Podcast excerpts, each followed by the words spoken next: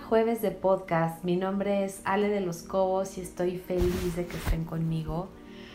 Hoy no tenemos invitado, pero la podemos pasar muy bien nosotros, ¿que no? Y bueno, pues hoy qué, qué quiero abordar, ¿Qué, de qué tema les quiero hablar. Son dos temas. Uno es hablar sobre el reto que tuvimos durante el mes de marzo, el mes sin quejas. Yo les quiero platicar cómo me fue a mí. La verdad es que me fue súper bien. Por supuesto que hubo conatos de quejas, por supuesto que me caché queriéndome quejar.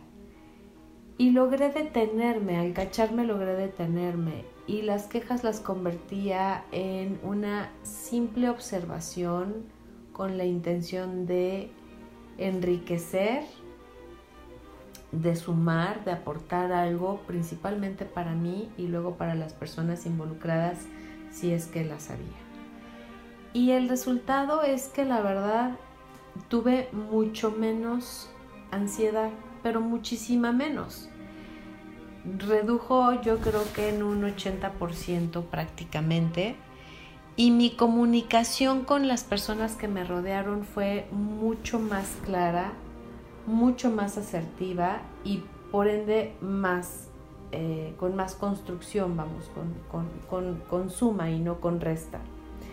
La verdad es que vale la pena seguir con la dinámica de cacharnos cuántas veces nos estamos quejando de algo y hacer un examen personal, una introspección si la queja, la práctica de la queja nos deja algo o no. En lo personal, la verdad es que no lo creo. Una cosa es dar una observación, llegar a, un, a una conclusión el dar una opinión objetiva y otra es quejarse. Y la queja, como lo habíamos comentado en alguna, en alguna otra plática, pues es raíz miedo, no es raíz amor. Entonces difícilmente la queja va a aportar algo positivo a nuestra vida y, va a generar una suma. ¿Estamos de acuerdo? Me encantaría que me platiques cómo te ha ido, cómo te sientes con esta con esta práctica y te invito a que lo sigamos eh, llevando a cabo, que sigamos cachándonos si hay quejas. Y me gustaría añadirle o aumentarle el grado de dificultad, que más que un grado de dificultad, pues es como expandir más nuestra conciencia. ¿Se han dado cuenta de cómo fruncimos el ceño o cómo empezamos a deformar nuestro rostro sin darnos cuenta, valga la redundancia. ¿Qué quiero decir? Sin darnos cuenta, de repente estamos haciendo muecas permanentes y eso empieza a deformar nuestro rostro. Y sabes una cosa, eso de alguna forma es una queja, cuando tu rostro está con la boca hacia abajo o con los ojos encogidos y el ceño fruncido, hay una sensación no positiva. Hay ansiedad, hay preocupación, hay estrés, hay incertidumbre. O puede ser una mezcla de todo. Pero son raíces que comienzan a crecer desde nuestro pensamiento. Ahora, además de estar conscientes de si nos quejamos o no, vamos a añadir a nuestro reto cómo estamos gesticulando. ¿Han escuchado sobre la gimnasia facial? Bueno, pues vamos a hacer una gimnasia facial. ¿Cómo estoy gesticulando? ¿Qué marcas están generando esas gesticulaciones en mi rostro? Y es empezar a darme permiso de mirarme al espejo fijamente, en verdad observarme ser honesto, honesta conmigo misma sobre si para mí es agradable o no lo que estoy generando en mi rostro. Es un gran reto. Creo que además de ser interesante, es divertido. Y además de divertido, creo que nos va a aportar muchísimo. Porque una cosa es que el envejecimiento sea inminente y otra cosa es deformarnos y perder completamente la belleza con la que nacimos. Para mí no hay ser humano feo en este planeta. Solamente hay personas que se van deformando. Pero todos los bebés son verdaderamente hermosos. Y te invito a que empieces a darte cuenta de qué estás haciendo con tu rostro cómo estás tratando a tu rostro. ¿Te, gusta la idea? ¿Te parece bien? Bueno, pues compárteme cómo vas con esto. Eh, obviamente voy a, a difundir mucho más esta información. Y creo que sobre este tema, pues básicamente es todo, ¿verdad? Aunque, bueno, pues lo vamos a comentar más, pero em, por ahorita quisiera cambiarles un poquito el tema y aprovechando que es jueves santo, quisiera preguntarles eh, qué significa para ustedes el jueves santo, el viernes santo, el sábado de gloria. ¿Qué significa para ustedes? Para mí la verdad es que antes significaba la vacación, la diversión, el jugar en la alberca, el echar relajo, el ver las películas em, de cajón eh, tradicionales con mis papás, este, comer mariscos, en fin. Para mí lo que significaba era un recreo y un momento familiar. Y desde que empecé a tomar conciencia de de mi espiritualidad, sobre todo para ser más puntual, cuando me hice consciente de elegir a Cristo, a Jesucristo como mi maestro, mi guía, mi mentor, pues he descubierto más cosas. Em, le he encontrado más sentido. Me di a la tarea de investigar eh, para darles a ustedes más información. Y encontré una página em, navegando que se, que se llama Open Mind BBVA y salió un reportaje el 24 de diciembre del 2018 que dice, ¿existió realmente Jesús de Nazaret? Las pruebas dicen que sí. y la verdad es que lo que está escrito aquí suena, además de muy interesante, pues hay datos. Me gustaría que lo investigaran, me gustaría que lo buscaran eh, la página es bbvaopenmind.com. Y eh, aunque es breve el, el escrito, tiene datos sumamente interesantes y repito, con bases.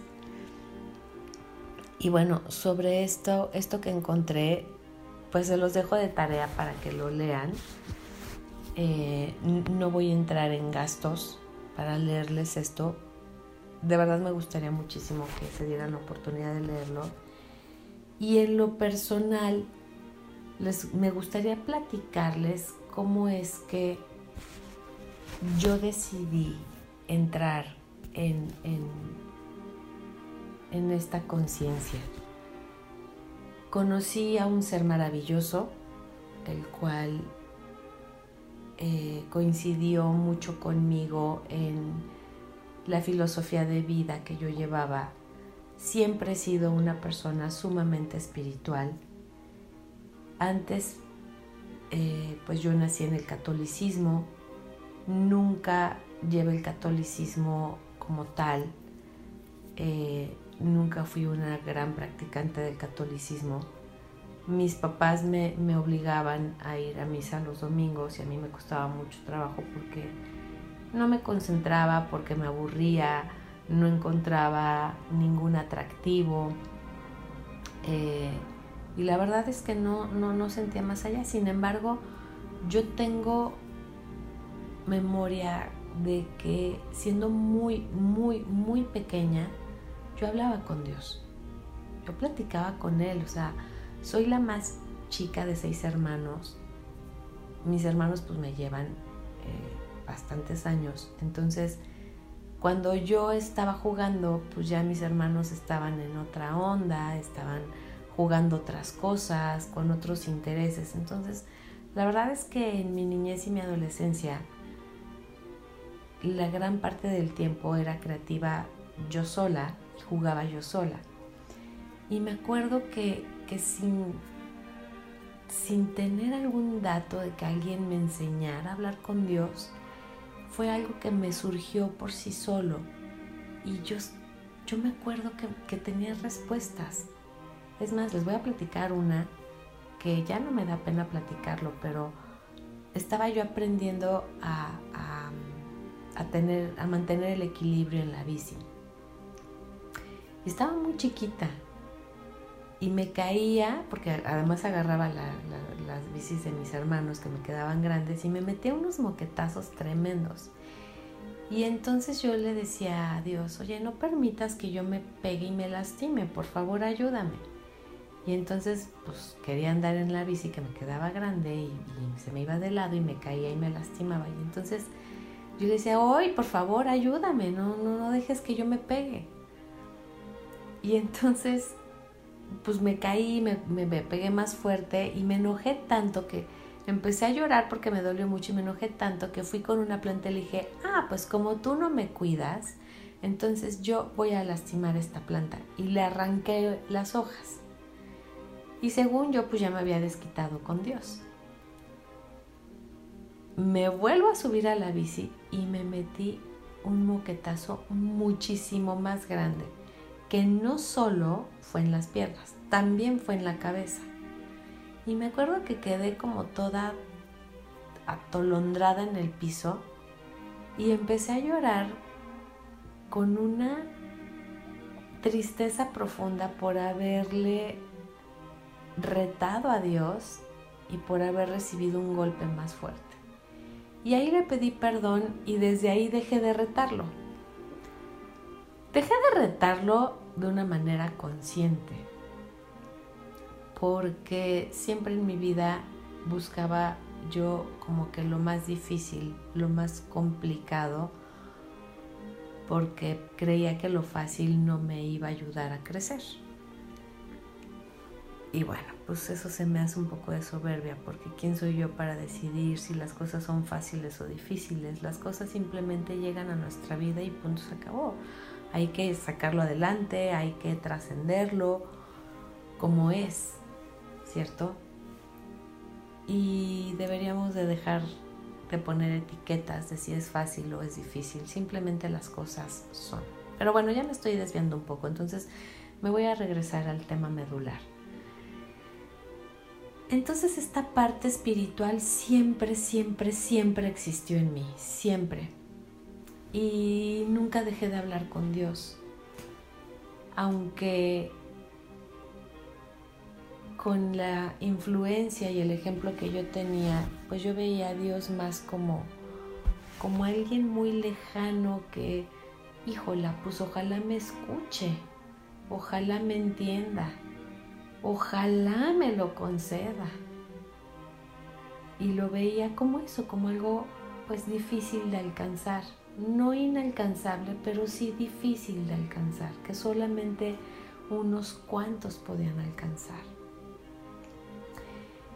Y con el paso del tiempo fui adquiriendo conocimientos sobre otras cosas como que si los cuarzos, que si los horóscopos, que si las cartas, que si ah, el péndulo, en fin, muchas cosas que yo siempre hablaba con Dios, pero ponía en, en, en otras cosas mi fe y mi energía para, para crear y para sentir que yo podía adquirir algo o saber sobre el futuro. Hubo mucho tiempo en el que yo me, me afané en saber qué iba a pasar en el futuro. Y yo me acuerdo que decía, Señor, Dios, si tú me dices que todo va a estar bien, yo aguanto lo que está pasando ahorita. Solo dime si las cosas van a estar bien y van a salir como yo quiero. Ay, les pido perdón. La verdad es que tengo, siento algo en la garganta que está pegado, que, que, no despega, pero, pero ni está ni se quita. Bueno, no sé, rarísimo. En fin, les pido disculpas porque de repente se me va la voz. El punto es que la verdad es que esta época que les platico la sufrí mucho porque lo que más desarrollé fue la incertidumbre. Entonces me doy cuenta que yo vivía casi permanentemente en la raíz miedo, por no confiar, por, por estar en el pasado y en el futuro y por pedirle a Dios las cosas puntuales con, con con características muy puntuales y de ahí no salirme, me encasillaba y yo pretendía encasillar a Dios. Y bueno, em, hace cuatro años que les platico que conocí a, a esta persona, a este ahora amigo mío, empezamos a hablar de Dios y empezamos a encontrar muchas cosas en común. Y dentro de lo que encontramos en común fue la música. Y encontramos que ambos teníamos canciones en nuestra playlist, pues que eran canciones que, que no cualquiera tenía. Yo no sabía en aquel entonces, pero esas canciones eran alabanzas y eran canciones que yo había encontrado en momentos muy difíciles de mi vida, en los que buscaba yo mucho más refugio en Dios y lo que encontré fueron alabanzas. Ahí empezó mi descubrimiento en Cristo. Él es cristiano, me empezó a hablar de cómo era el cristianismo. Y la verdad es que yo, más que por el cristianismo per se, empecé a acceder, a entrar al cristianismo porque este amigo me gustaba. Y pues yo quería quedar bien. Sin embargo, al ir a las prédicas y al escuchar las alabanzas y empezar a recordar cómo desde que yo tenía uso de razón hablaba con Dios, empecé a sentir un llamado empecé a encontrar un sentido a, todo este proceso de mi vida espiritual. Y un día, una mañana, me acuerdo perfecto que iba camino a la oficina y me tocó el alto, siempre tomo Avenida Insurgentes de camino y me tocó el alto enfrente de la Torre Manacar. Y es muy bonito ese cruce de insurgentes. Y cuando empecé a ver toda esa majestuosidad y toda la gente que me encanta ver a la gente cómo va cruzando y empiezo a imaginarme cuántas historias hay detrás de todas esas personas que están cruzando esta mañana para ir al trabajo, para ir a visitar a alguien, para ir a desayunar con alguien. Tantas historias cruzadas. Y sentí una presencia divina y entonces dije, Jesús, no estoy siendo honesta y quiero serlo si tú existes, yo te pido que me arrebates de este engaño, que me arrebates de esta falta de identidad. Y me lo imaginé en una Harley. Hay un libro que se llama Dios viene en una Harley de Ogmandino. Ese libro es viejísimo, lo leí hace mucho tiempo y es un libro que me encantó, que me dejó un, un gran capital. Y yo imaginé a Jesús llegando en una Harley, agarrándome de la cintura, subiéndome esa Harley y que Él me llevaba. Entonces yo le pedí eso, que me llevara. Y a partir de ese día mi vida empezó a cambiar. Empecé a vivir milagros sobrenaturales. Empecé a experimentar cosas de verdad maravillosas. Y desde ese momento mi conciencia se empezó a expandir más y más y más y más. A tal grado que hoy en día cada vez soy una mujer más plena, más completa, más feliz. Y les digo una cosa, he tenido adversidades, pérdida y conciencia de cosas sobre mí misma que no me gustó descubrir. En otro momento, si yo no hubiera tenido el acercamiento y la entrega a Jesús, creo que me hubiera vuelto completamente loca. Justo hoy tuve la fortuna de comer con un amigo que quiero profundamente y algo que le dije es, si yo no tuviera el trabajo que tengo, la misión de vida que tengo, creo que mi cuerpo ya hubiera fallecido y hubiera dejado de estar en este plano o en este planeta. Mi razón de existir es Dios, es mi espiritualidad, es mi relación con Él y es que tengo una misión que Él me ha puesto. Y con, como base de esto que les hablo de mí, pues esta historia empezó hace más de dos mil años, cuando Jesús recogió toda la interferencia que había entre el humano y Papá Dios, que no permitía que hubiera una comunicación directa, que tenía mucha paja, mucho ruido en medio, y que esa paja y ese ruido generaba sordera, em, falta de visión en la humanidad. Cuando Jesús muere en la cruz y Él declara que está recogiendo toda esa interferencia y ese ruido entre el humano y Jehová se rompen las cortinas y la conexión entre Papá Dios, el creador de todo lo que es y la humanidad, se vuelve algo puro y directo.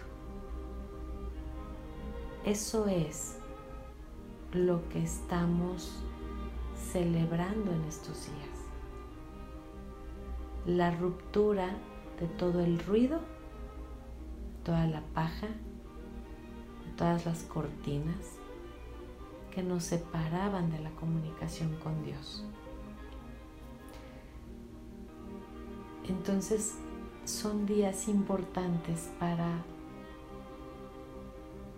reflexionar qué estamos haciendo con nosotros mismos, qué estamos eligiendo pensar, creer, actuar, hablar. porque ese enorme sacrificio que Jesús hizo por y para nosotros,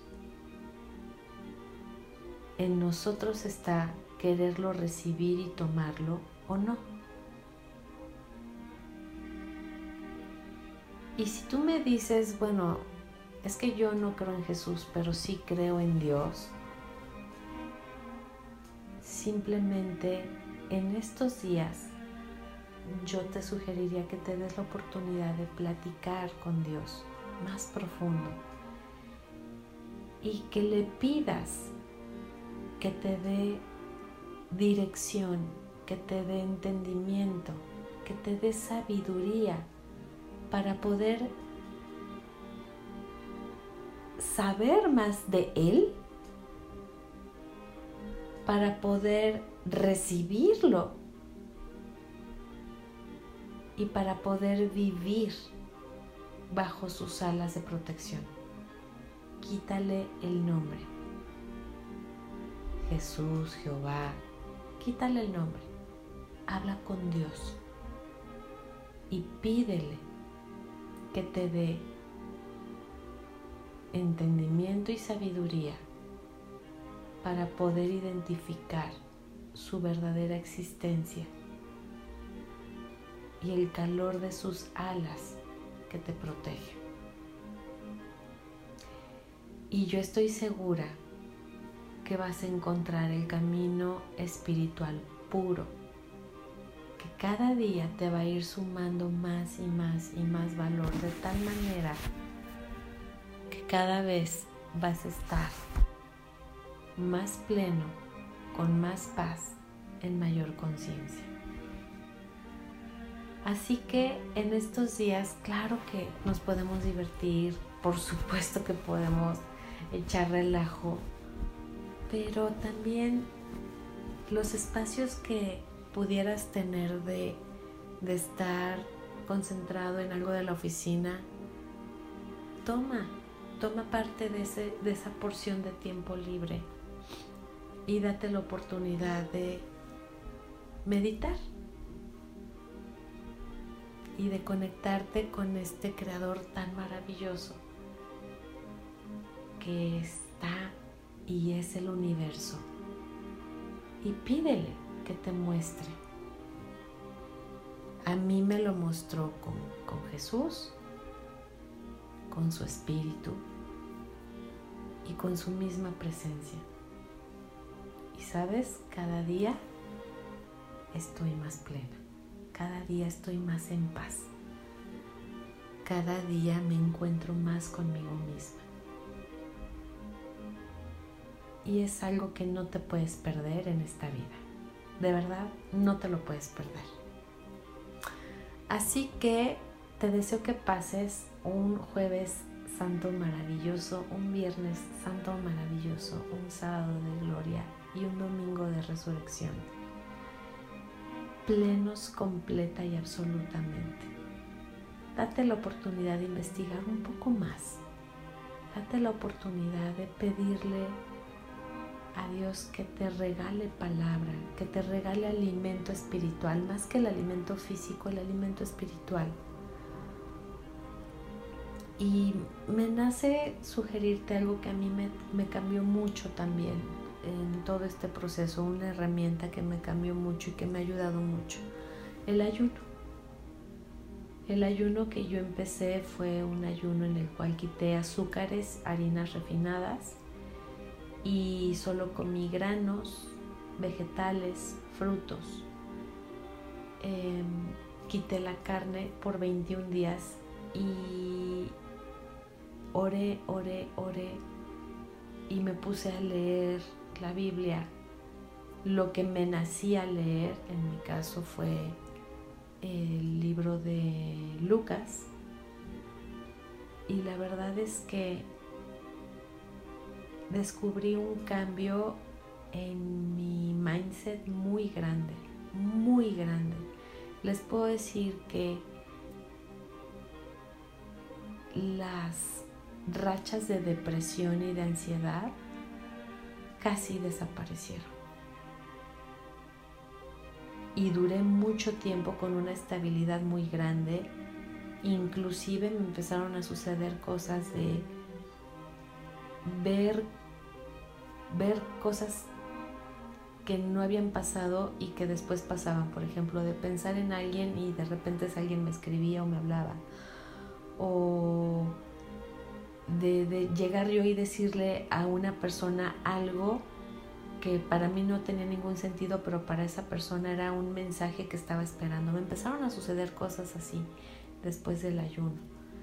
Em, en la Biblia hay un ayuno eh, descrito, lo pueden también, también googlear, pueden, es el, ayuno de Daniel, que es, es muy sencillo verifiquen con sus médicos las personas que no, que no tienen una salud plena. Quien tiene una salud plena, bueno, pues investiguen, investiguen cómo era la dieta de Jesús. Era una dieta, eh, la verdad es que muy, muy pura, muy limpia y él, fue un hombre muy sano.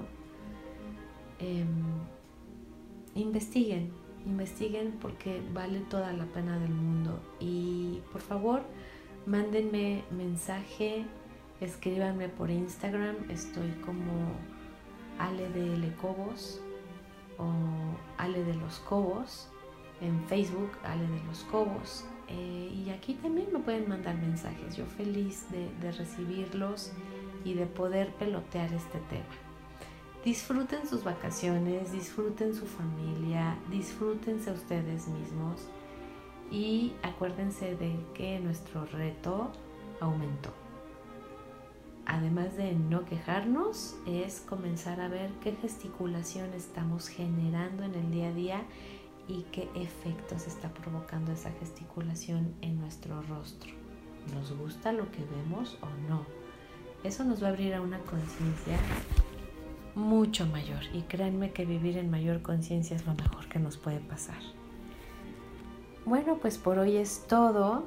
Les dejo un abrazo muy grande, con muchísimo amor. Estamos en contacto y nos vemos el próximo jueves. Bye, bye.